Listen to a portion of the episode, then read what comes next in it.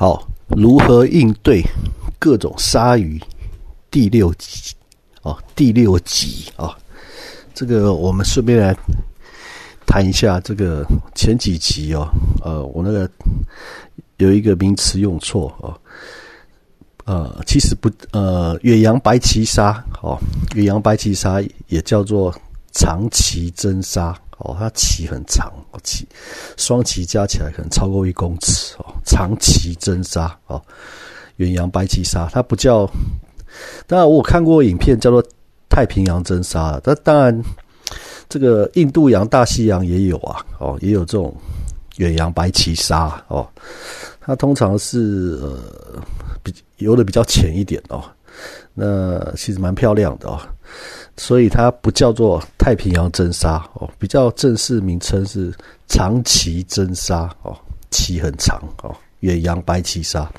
好，那我们呃接下来要补充就是说鲨鱼的要害，跟它咬人之后，它咬咬中猎物之后，它的真正的攻击方式哦。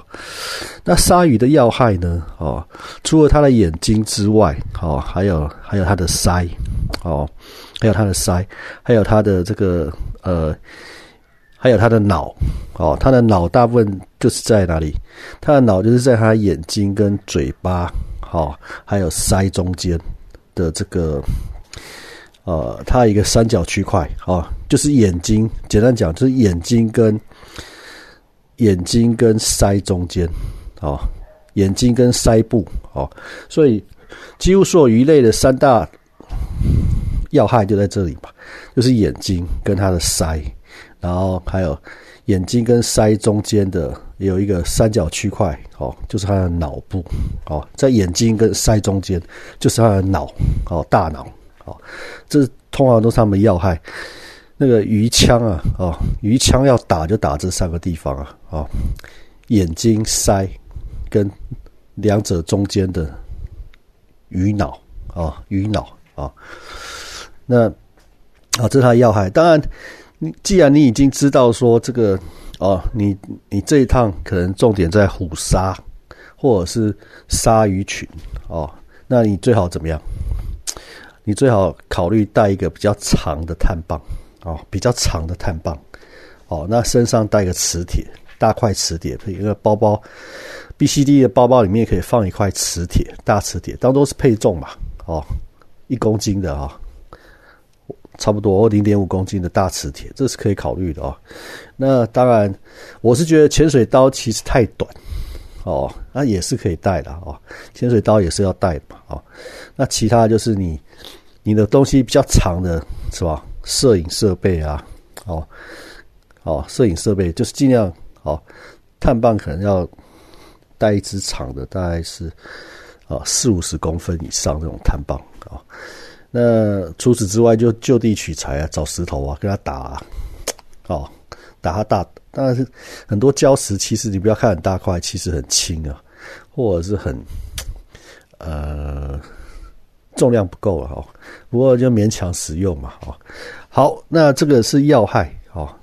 跟那它鲨鱼，它在它咬到猎物之后，它会怎样？它会用它全身的重量哦，然后在海里面。摇摆，好，它利它其实是利用它全身的重量，然后摇摆，所以它越大只越重越可怕。好，然后用全身的重量紧咬不放之后，然后全身重量在摇摇晃的时候，就会把猎物身上的肉给卸下来。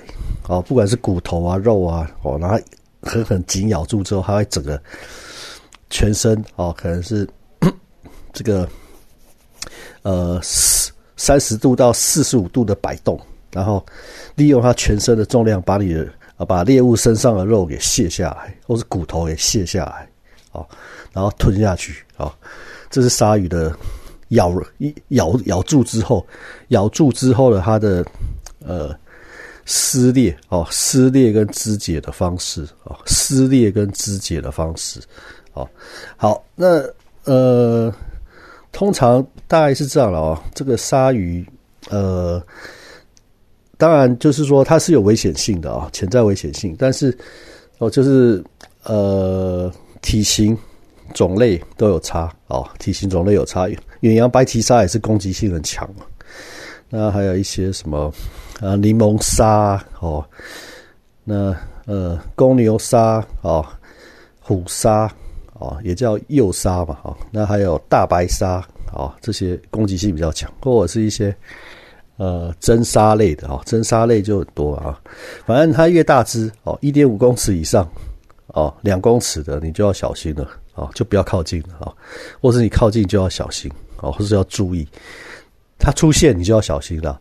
然后，呃，它出现之后，哦，你就要留意它跑到哪里去了。哦，它跑到哪里去了？好，是跑到你的屁股后面去了。啊，那有机会，我们我再把那个那个马尔蒂夫深南线的那个虎鲨岛啊，那个虎鲨岛，我再讲。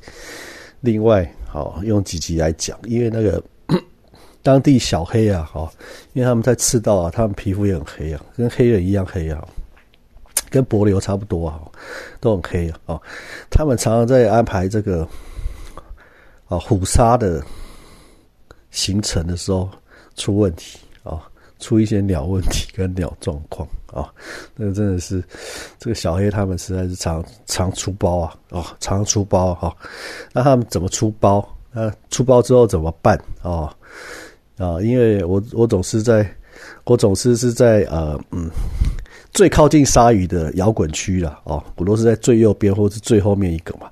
然后我是最靠近鲨鱼的啊，哦，所以对我都是第一线接触啊。每次杀鱼第一个都找我哦，所以这个虎鲨也是一样啊，或是各种真鲨也是一样。所以这个这个我蛮有经验啊，还蛮有经验啊。哦，那下回分解啊，谢谢聆听，谢谢。